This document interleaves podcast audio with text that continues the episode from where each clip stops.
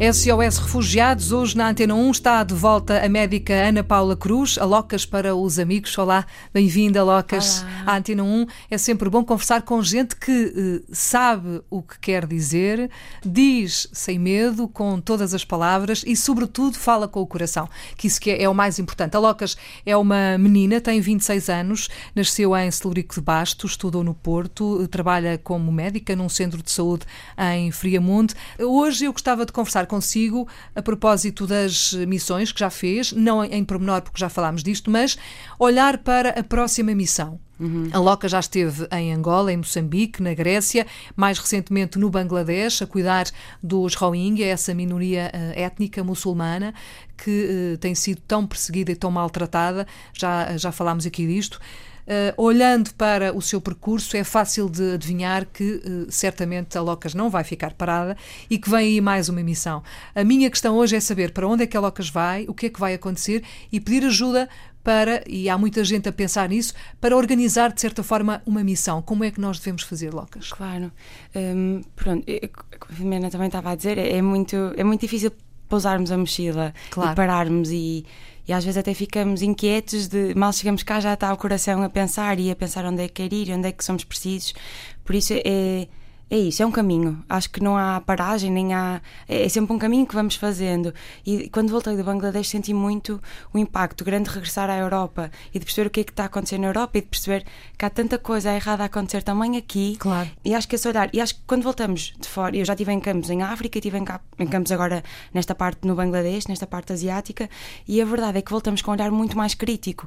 E, e não podemos deixar que coisas tão graves como campos, onde morrem pessoas, onde não há condições, aconteçam na nossa nossa Europa, nesta que, que, temos de ter um cuidado muito maior de acolher e que temos possibilidades de acolher muito maiores do que um país em desenvolvimento, como são os países uh, em África uhum. e, e, muitos na Ásia que estão a fazer acolhimento de refugiados. Mas de facto, olhando assim, friamente e, e com um olhar crítico, não há grandes diferenças, não, não é? há grandes Porque diferenças. o que acontece lá acontece cá. Exatamente, e isso é assustador. E agora que voltei, não é? Tenho olhado assim de uma maneira muito mais crítica para, por exemplo, campos, os campos de, de Mória, em Lesbos, uhum, na Grécia, na Grécia. Uhum. A, a ilha de Samos, que também está a ficar muito cheia, com cerca de 5 mil pessoas, assim um número não oficial e que não é de certeza o número total, mas uh, pensar que há estas pessoas e que em Mória, por exemplo, estão 8 mil pessoas num centro de detenção que devia ter 3 mil, uhum. isto é assustador, em tendas onde chove, onde faz frio, onde morrem pessoas, onde suicidam pessoas.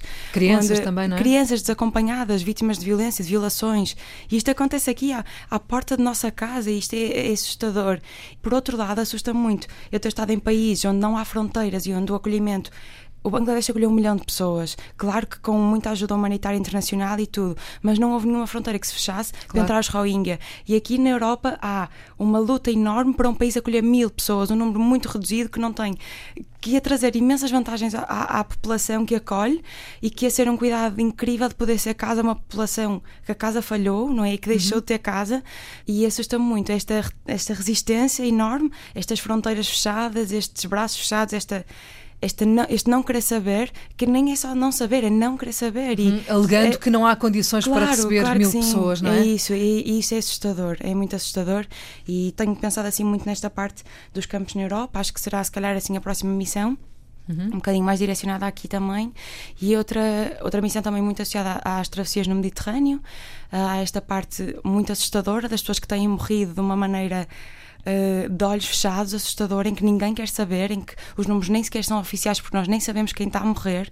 Não há, e é assustador pensarmos que há pessoas a morrer sem que o mundo saiba anónimas, completamente anónimas, sem que ninguém lhes faça luto, sem que ninguém lhes saiba o nome, sem que ninguém saiba porque é que elas estão a fugir. Uhum. E isto é assustador e não ah, sabem e não querem saber. Ninguém quer saber, exatamente. E temos assistido a uma, uma, uma, parte muito assustadora que é esta criminalização da ação humanitária, em que há barcos de resgate Ora, apreendidos. Exatamente, eu, ia eu sei que o Miguel esteve cá, por isso o Miguel também, de certeza que também falou muito Sim, disto. É, é estranho, é, é estranho porque é há gente a querer ajudar, há gente a querer uh, deixar a sua vida de lado em suspenso para estar ali num barco dias e dias a e resgatar dias a resgatar pessoas que pessoas não tiveram uma travessia segura, que são tiveram... entregues depois às autoridades, não é? E ainda assim são acusados de ajuda à imigração ilegal, legal, que é uma coisa Exatamente. que não cabe na cabeça de ninguém. Exato, e têm processos, têm processos a, a, decorrer. E é, é assustador. esta, portanto... esta esta, esta, esta ação política que criminaliza e que a ação humanitária e que põe medo a pessoas que decidiram escolher ajudar, escolheram estar no lado certo da história, uhum. escolheram, fazer, fazer, escolheram fazer a coisa certa.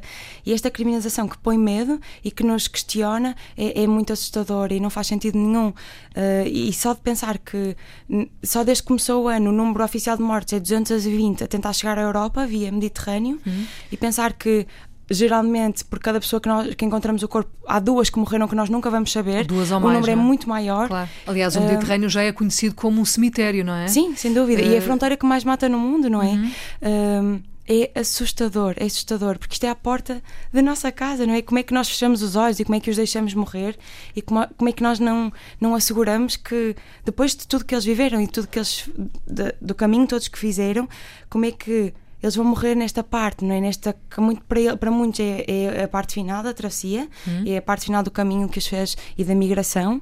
Como é que nós os deixamos morrer e como é, como é que isto acontece? Oh, Locas, é, é por, por tudo isto e é por, enfim, por ouvirmos relatos como o seu que faz sentido estarmos aqui todas as semanas também com o SOS Refugiados para dar voz e eco àquilo que vai acontecendo pelo mundo uh, de uma forma muito migalhinha a migalhinha, não é?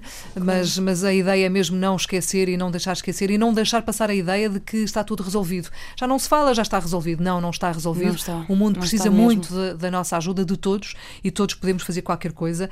Uh, para terminar, Locas, gostava de, de lhe perguntar, e esta é uma pergunta que fazem muito, que é, há muita gente a querer ajudar e a querer fazer coisas. Se eu quiser partir para uma missão, o que é que devo fazer cá, antes de partir? Claro.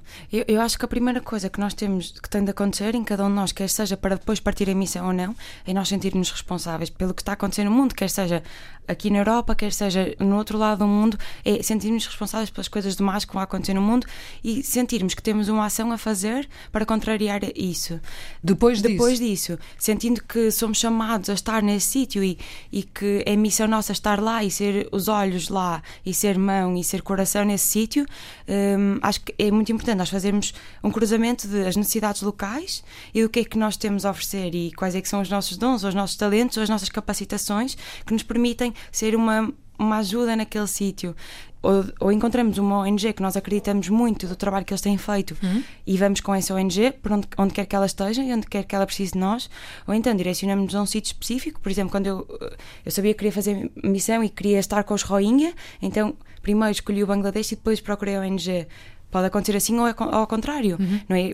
Mas é preciso fazer esse tal trabalho de casa, Sim, não é? sem dúvida. Que não é, é partir é assim... quase um estudo do, uhum. de estudar o mundo e tentar perceber, ok, há estes sítios, a lista é gigante, por isso dá muito trabalho, há muitos sítios a precisar de ajuda, infelizmente, por isso a escolha também é difícil, mas depois é tentar perceber duas coisas, é onde é que eu sou útil, onde é que eu sou preciso e onde é que eu também me sinto chamado a estar. Claro, porque e... a Locas é médica, é fácil perceber onde é que é preciso e o que é que pode dar, mas, por exemplo, quem não seja e quem tenha outras eh, capacidades, não é? Claro. Tem perceber se uh, faz sentido claro, ali sim. ou noutro sítio qualquer, e, e, porque pode atrapalhar também, não é? Sim, claro, e nós nunca queremos ser, ser isso, nunca claro. queremos ser.